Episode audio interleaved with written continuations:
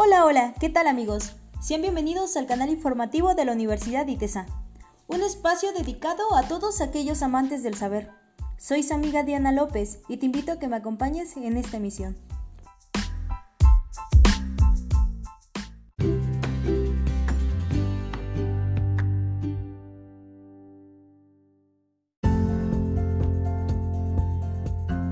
sobre un tema bastante interesante en la materia de estática, como lo es el momento. En esta emisión estaré acompañada de mi estimada colega Zaira Dayana. Ella nos hablará sobre este extraordinario tema. ¿Están preparados para esta maravillosa experiencia? Comenzamos. ¿Cómo te encuentras el día de hoy, Zaira? Hola Diana, un gusto saludarte y saludos a nuestros oyentes. Eh, me encuentro muy bien, gracias.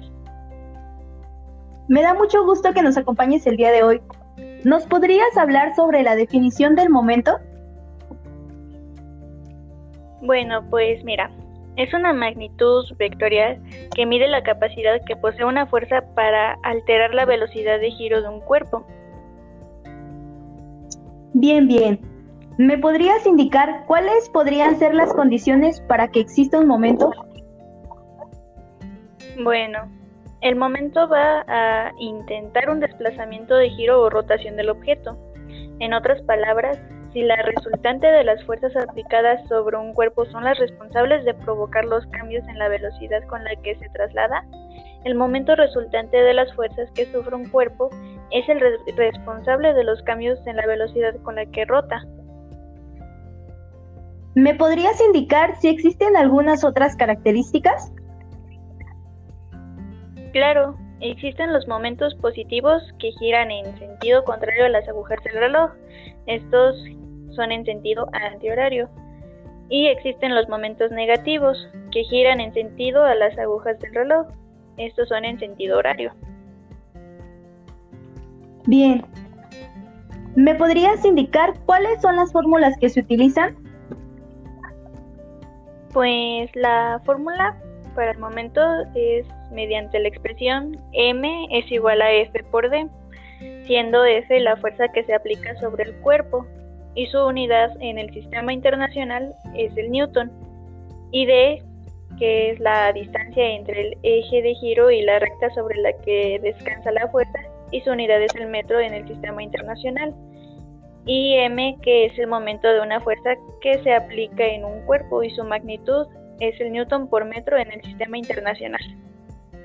Otra fórmula es m es igual a f por r por el seno del ángulo, donde m es el momento y f es la fuerza, antes ya explicado.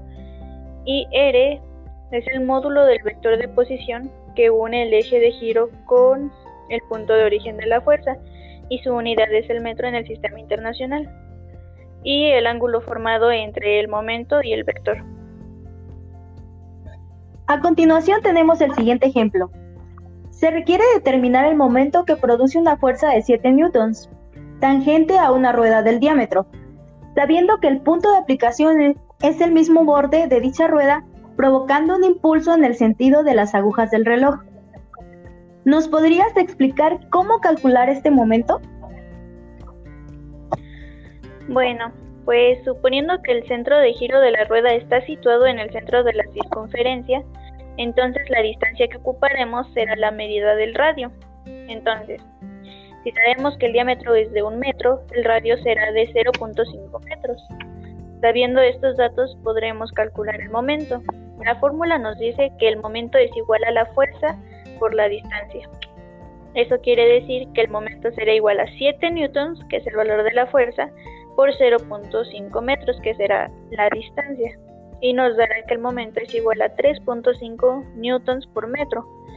Sin embargo, dado que la fuerza provoca un impulso de giro en sentido horario, entonces nuestro momento será negativo, así que el resultado será momento es igual a menos 3.5 newtons por metro. ¡Qué genial! ¿Notaron cómo estática no es tan difícil como parece? Muchísimas gracias el día de hoy. Es un placer haber colaborado en este podcast educativo y espero les sirva de mucho esta información. Esperamos que este podcast haya sido de su agrado. Nos escuchamos en la siguiente emisión. Hasta la próxima.